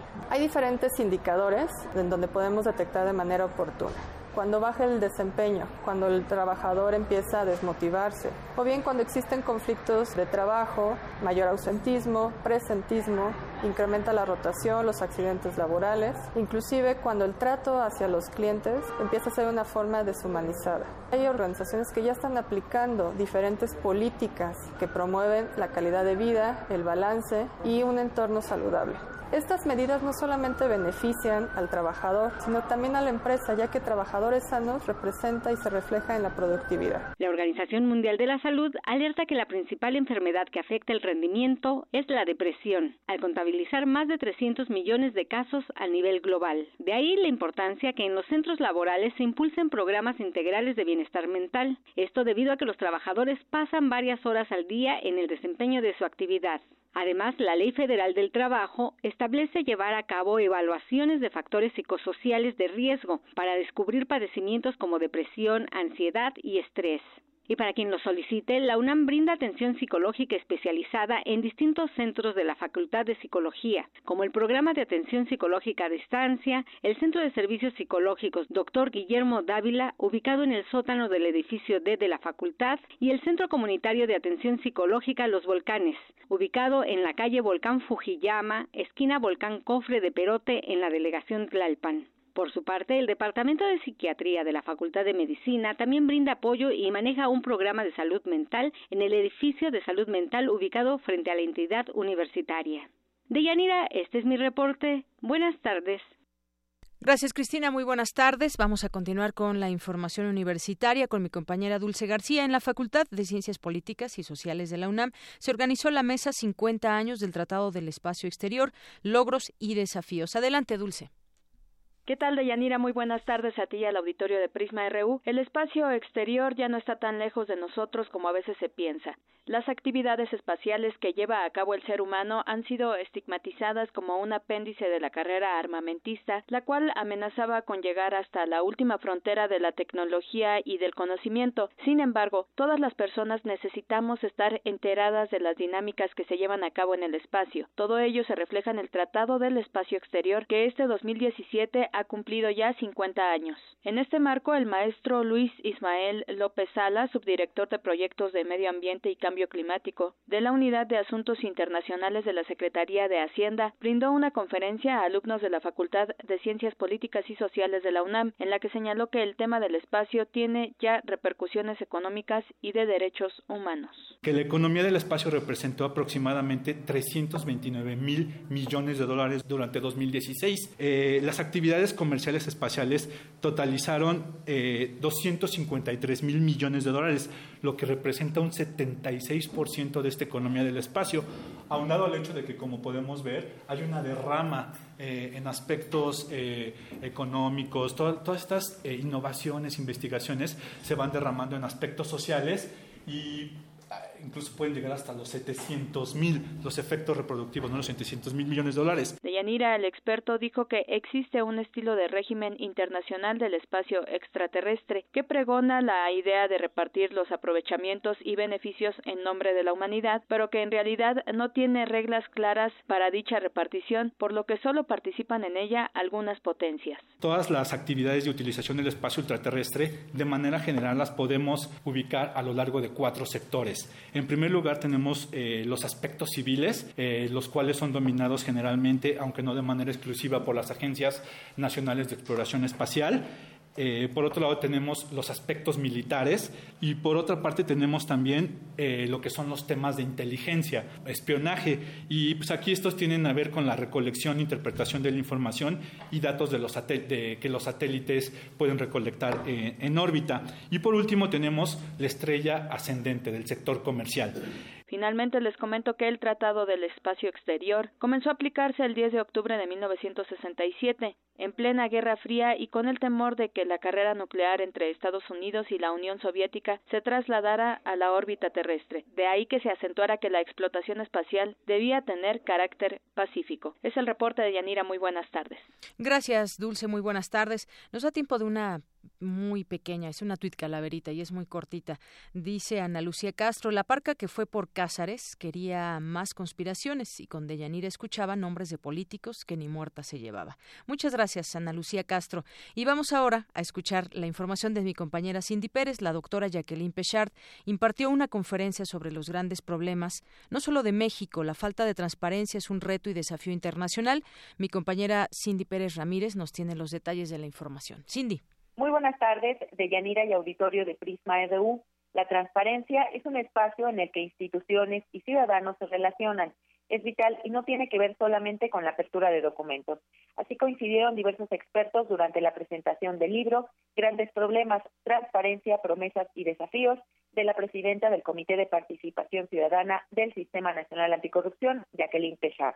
En el acto, Mauricio Merino, investigador del CIDE, señaló que el problema del poder está arraigado en las prácticas y las formas en que los gobiernos están constituidos y en su propia tradición histórica. Porque forma parte del lado del poder la lógica según la cual las cosas que se producen dentro de la pasillos interiores de los gobiernos en realidad no le pertenecen a los servidores públicos, a la burocracia. No hay arcana imperi, que también está discutido en el texto, sino que le pertenece a la sociedad de una manera absolutamente natural la autora de la obra y también académica de la Facultad de Ciencias Políticas y Sociales de la UNAM, Jacqueline Pechard, dijo que la transparencia es el motor para que los ciudadanos puedan apropiarse del espacio público. También, así como soy una convencida de la transparencia, soy una convencida de que es muy importante una gestión pública democrática, abierta,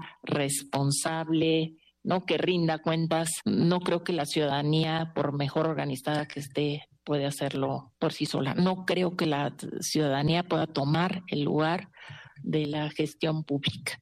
Entonces, creo que la transparencia debe ser una herramienta de los ciudadanos, pues para mejorar la gestión pública, para, para hacerla pues más responsable, para con más responsable, más responsiva, es decir, que dé respuestas a las demandas de los ciudadanos. Cabe resaltar que el texto Grandes Problemas, Transparencia, Promesas y Desafíos es una coedición entre el Colegio de México y la UNAM.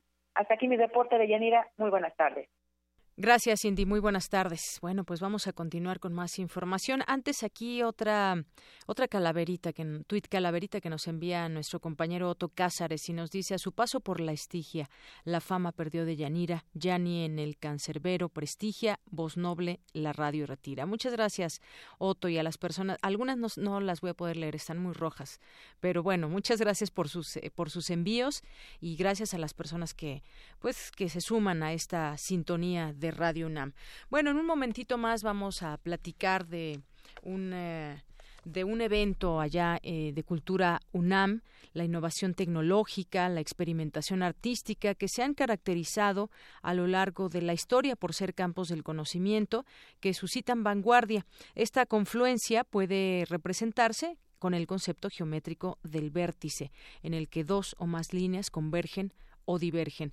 A partir de esta noción es que surge Vértice, Experimentación y Vanguardia, festival que explora los puntos de intersección entre las distintas líneas de la vanguardia, la experimentación artística y la incorporación de recursos tecnológicos que generan nuevas propuestas marcadas por la transdisciplina.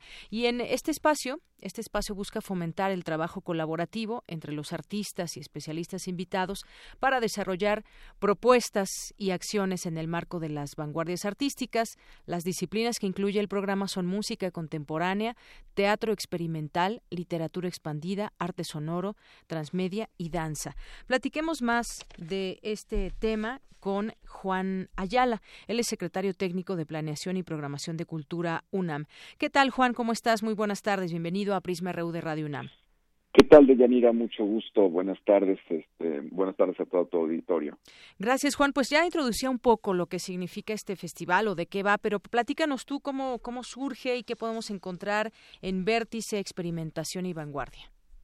Pues mira, efectivamente vamos a tener eh, a partir del 8 de noviembre una serie de actividades enfocadas a la vanguardia artística, la experimentación artística, la incorporación de dispositivos tecnológicos en muchas de estas propuestas.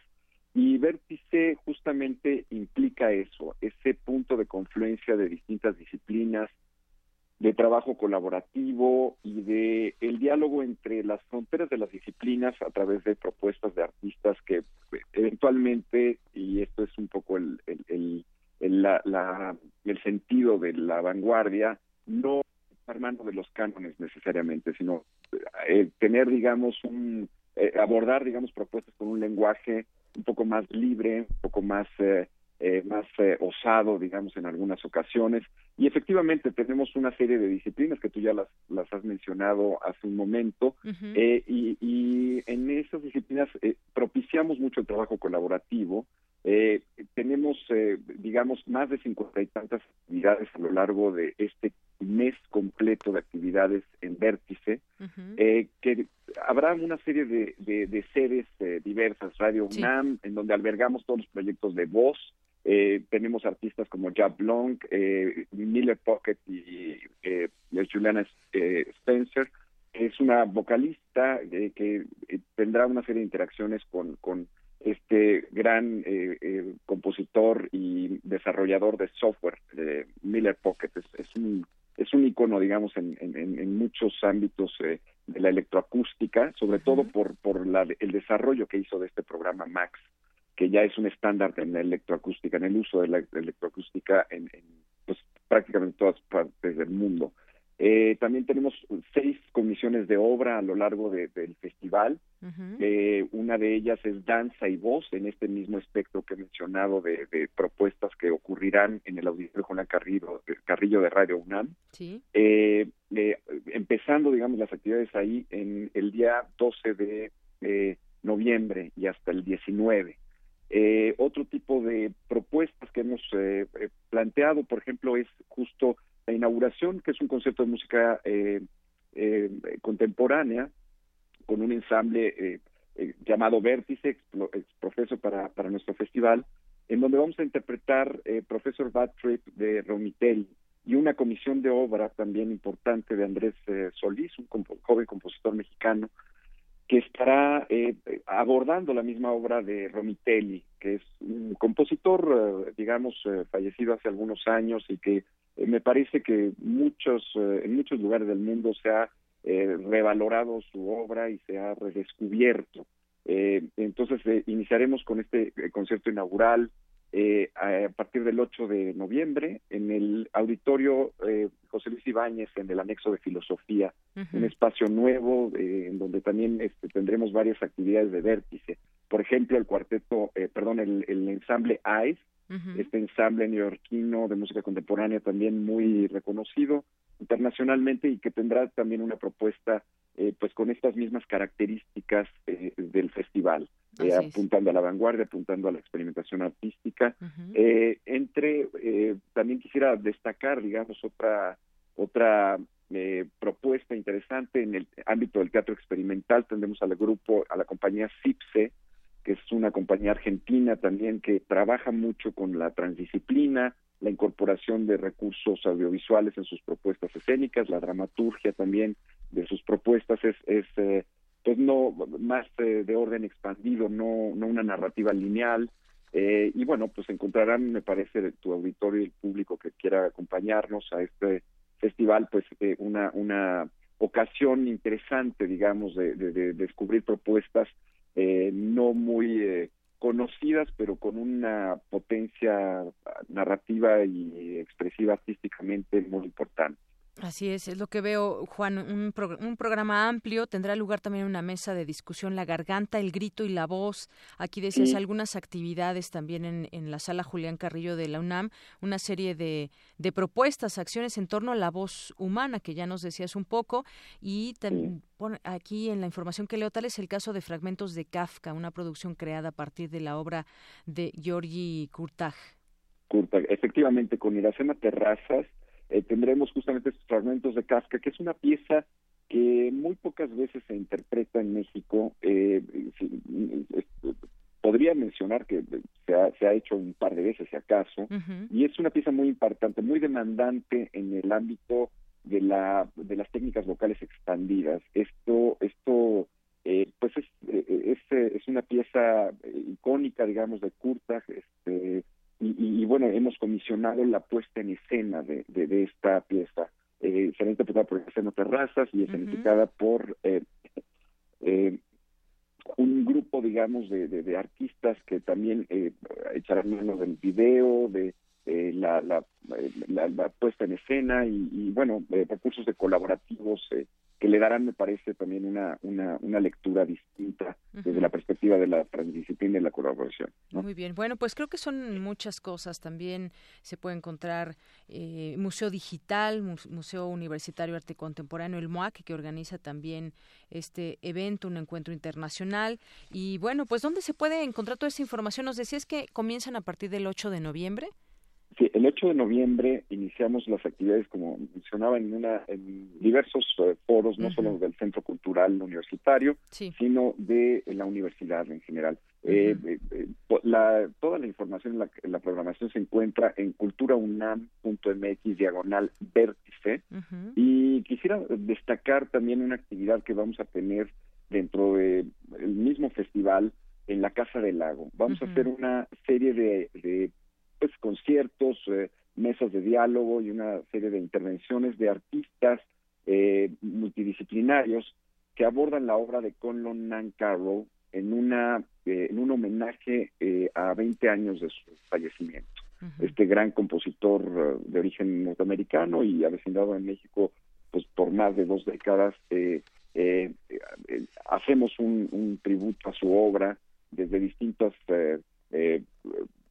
perspectivas, digamos. ¿no? Eh, Julio Estrada dará una serie de eh, conferencias o charlas en relación a la obra de Nan Carroll. Eh, también tendremos, por ejemplo, la, la interpretación de rollos de pianola, que no es muy común tener este tipo de propuestas o de este tipo de interpretaciones en México. a lo largo de estos 10 días que durará el homenaje de Nan a eh, la Casa del Lago. Empezaremos el 21 de noviembre y hasta el 3 de diciembre eh, será una serie de actividades cotidianas, diarias, eh, durante ese periodo, para hacer un poco más amplia la difusión de la, de la obra de este importante compositor en el marco de Vértice. Muy bien. Bueno, pues ahí podemos encontrar todo en esta página que nos decías, obviamente en Cultura UNAM, eh, Diagonal Vértice, y pues sí, ahí invitamos a todas estas eh, presentaciones que tendrán lugar en varias sedes, ya decías, no solamente el Centro Cultural, incluso aquí en Radio UNAM, en la Sala Julián Carrillo, en la Casa del Lago Juan José Arreola, el Foro Experimental José Luis Ibáñez de la Facultad de Filosofía, el MOAC, por supuesto, también, la Escuela Nacional Preparatoria, la Facultad de Ciencias Políticas y el Teatro Santa Catarina pues toda la información ahí en Cultura una Diagonal Vértice. Muchas gracias, eh, Juan, por estos minutos aquí en Prisma RU.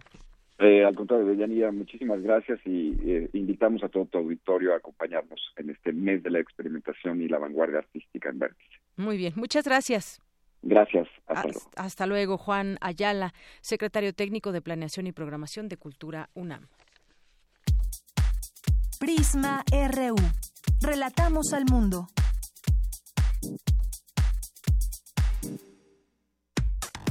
Relatamos al mundo. Relatamos al mundo.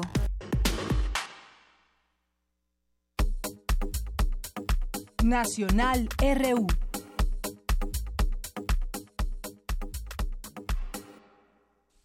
Bien, y en algunos temas nacionales que también queremos compartir con ustedes están, pues, el tema de los de los candidatos independientes. Continúan ahí algunas situaciones porque los aspirantes piden al INE un método alterno para recolectar las firmas necesarias para obtener una candidatura, pues acusaron que la aplicación tiene varias fallas, es lo que han dicho y han insistido varios, incluso piden que se abra pues más tiempo para que puedan recabar más, más firmas.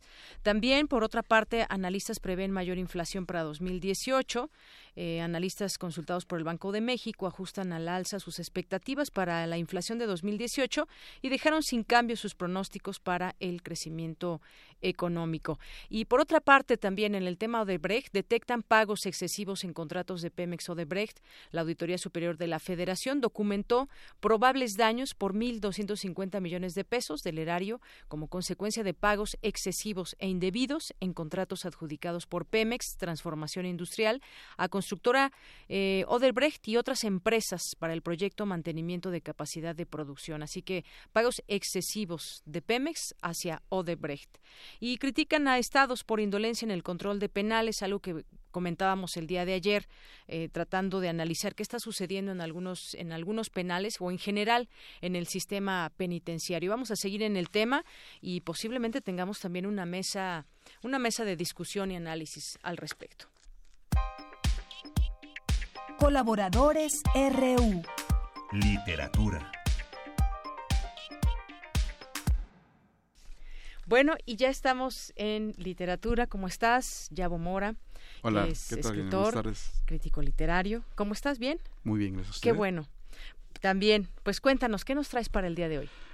Hoy quiero sugerir a la audiencia una novela que estoy seguro que eh, al terminar de, de leerla les hará sentir una culpa ligera por los males que hay en el mundo. Se titula El corazón es un cazador solitario, escrita por la autora norteamericana Carson McCullers, cuando apenas tenía 24 años de edad. Lula Carson Smith, conocida como Carson McCullers, es una de las escritoras más sorprendentes en lengua inglesa. No solo sorprende su obra, su esmerada escritura y los temas que trata, también sorprende su vida marcada por la enfermedad y el desamparo. Su obra explora la soledad existencial de los inadaptados y desesperados, que no encuentran lugar en la sociedad porque nadie está dispuesto a ofrecérselos. Nació en el estado de Georgia, Estados Unidos, el 19 de febrero de 1917 y murió en el estado de Nueva York a la edad de 50 años, el 29 de septiembre de 1967. Este año celebramos el centenario de su nacimiento y el cincuentenario de su muerte. En su obra literaria eh, retrata personajes grotescos, frikis diríamos hoy, seres anormales, deformes, enfermos mentales, y lo hace de una manera inquietante que en todo momento hace que el lector sienta una temible angustia. Por eso podemos colocar el nombre de Carson McCullers al lado de los grandes escritores del sur gótico de los Estados Unidos como William Faulkner, eh, Flannery O'Connor, Truman Capote, Eudora Welty, Tennessee Williams, o nuestro contemporáneo Cormac McCarthy. Algunos de sus libros, Reflejos de un ojo dorado, del 1941, Frankie y la boda del 46, La balada del café triste del, del 43, y la que hoy nos ocupa, que es El corazón es un cazador solitario. McCullers tuvo fama literaria, y eso le permitió conocer y relacionarse con los grandes escritores de su tiempo como Hemingway, Scott Fitzgerald y la baronesa Karen Bixlen, que fue la autora de, Memorias de África. Carson McCullers sufrió por una fiebre reumática que la paralizó, le paralizó el lado izquierdo de su cuerpo. Sufrió por su bisexualidad, sufrió por su alcoholismo, por el suicidio de su esposo, por la muerte de su madre, por un brazo que fue sometido a intervenciones quirúrgicas, y sufría cuando escribía y esos sufrimientos convergen en su obra y nos hacen sufrir con ella al leer sus historias. McCullers nos dice en su literatura que la existencia no es estática y que su diseño obedece siempre a los deseos. Es como si el mundo fuera una ficción, un relato que se nos cuenta y que se cuenta a sí mismo, que se despliega ante nosotros en un eterno crearse y recrearse, y solo posee realidad porque nosotros le hemos dado un sentido que es útil para nuestra felicidad. Nosotros, los seres humanos, somos los responsables, conscientes o no, de que el mundo sea como es. El corazón es un cazador solitario. Nos cuenta la historia de John Singer y su amigo Antonápolis, dos buenos amigos que viven juntos en un pueblo en el sur de Estados Unidos. Ambos son sordomudos y profesan una intensa amistad. Singer no tiene más amigos que Antonopoulos, que además de sordera padece un retraso mental leve. Podemos leer en la novela, cito, Singer siempre había tenido la impresión de que había algo muy sutil y sabio en la sonrisa de su amigo, aunque jamás había llegado a saber hasta dónde llegaba la comprensión de Antonopoulos, ni lo que el griego estaba pensando. Fin de la cita. Se trata la de, la de ambos de un tipo de soledad distinta y extraña, una soledad acompañada, la más dolorosa, con una poderosa carga de melancolía y vaciamiento que hace sufrir con más ahínco a quien la padece, una soledad que sólo puede colmarse construyendo un mundo interior más intenso, abundante y extraño que el mundo físico. El corazón es un cazador solitario de Carson McCullers nos muestra un mundo lleno de gritos, de lucidez, heridas, silencios, un mundo que desde la vigilia observa y sufre por lo que en la noche es posible, por lo que en la noche ocurre, momentos en que la carne llora, momentos en que el hombre se vuelve figura, que debe soportar la imposibilidad de volver. Nos muestra a través de la literatura que Carson McCullers destruye el mundo construido como una gran mentira.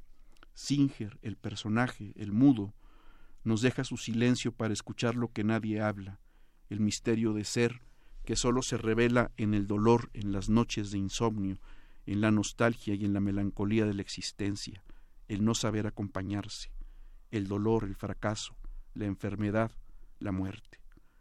La soledad existencial no es sólo el aislamiento radical consecuencia de la vida moderna, es también la soledad de la relación consigo mismo, una relación que siempre es inestable y precaria. Esta idea está desde el título de la novela, y esto es lo que hay en El corazón es un cazador solitario de Carson McCullers.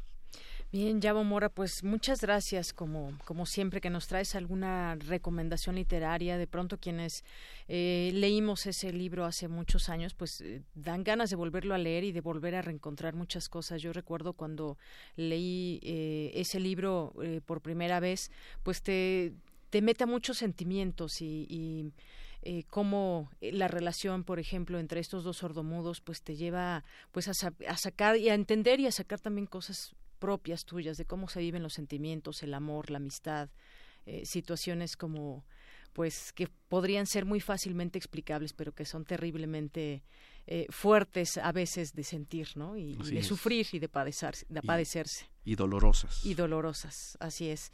Pues muchas gracias, Yabo Mora. Gracias a ti. Gracias, muy buenas tardes. Y vamos ahora con un poco de información internacional, ¿está bien? Muy bien. Bueno, pues...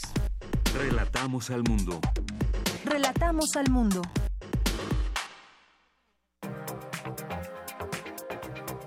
Internacional RU.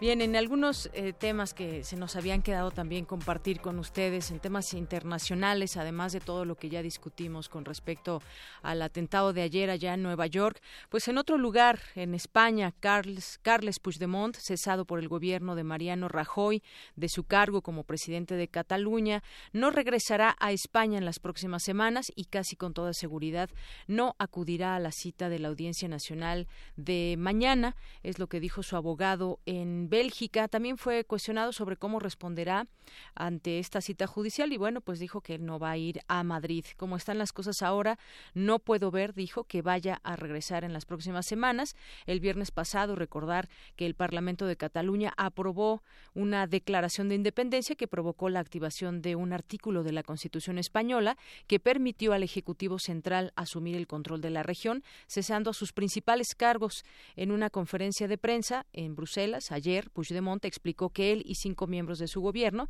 también depuestos, buscaban una garantía de libertad y seguridad de las autoridades españolas. Los 14 miembros del destituido Ejecutivo catalán enfrentan posibles cargos de rebelión por seguir adelante con el proceso independentista que culminó en una declaración de independencia del 27 de octubre. Y bueno, en otros temas también las FARC pues lanzan a Timochenko como candidato presidencial, ya la desmovilizada guerrilla de las FARC, que ahora es un partido político, lanzó hoy la candidatura presidencial de su máximo dirigente Rodrigo Londoño, conocido como Timochenko, para las elecciones del próximo año, en mayo. Anunciamos, dijeron, que nuestro candidato a la presidencia de la República será Rodrigo Londoño, dijo Iván Márquez, portavoz de la organización política, en conferencia de prensa.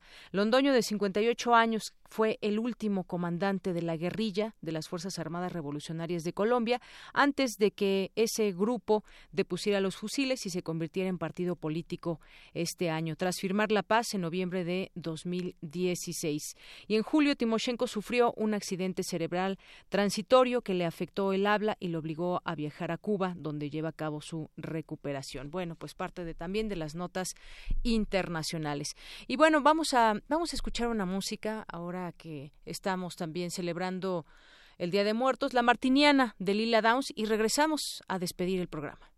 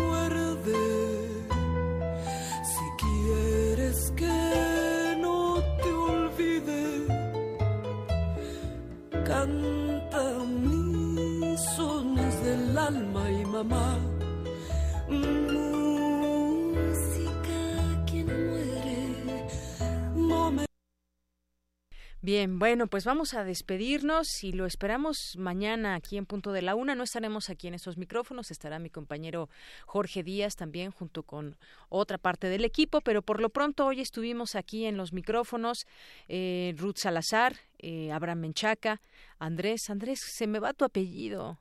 ¿Andrés qué? Ramírez, híjole, sí, le había atinado ya, se me fue a mí. Andrés Ramírez, Virginia Sánchez, y bueno, aquí en los micrófonos se despide de Yanira Morán. Muchas gracias por su atención. Lo esperamos mañana y todos los días también, de lunes a viernes, de una de la tarde a tres de la tarde, aquí en Prisma RU, donde le relatamos al mundo información universitaria, de cultura nacional, internacional y muchas otras cosas. Así que quédese con nosotros y gracias a todas las personas que participaron con su tweet calaverita. Eh, pues nos escuchamos aquí en estos micrófonos el próximo viernes.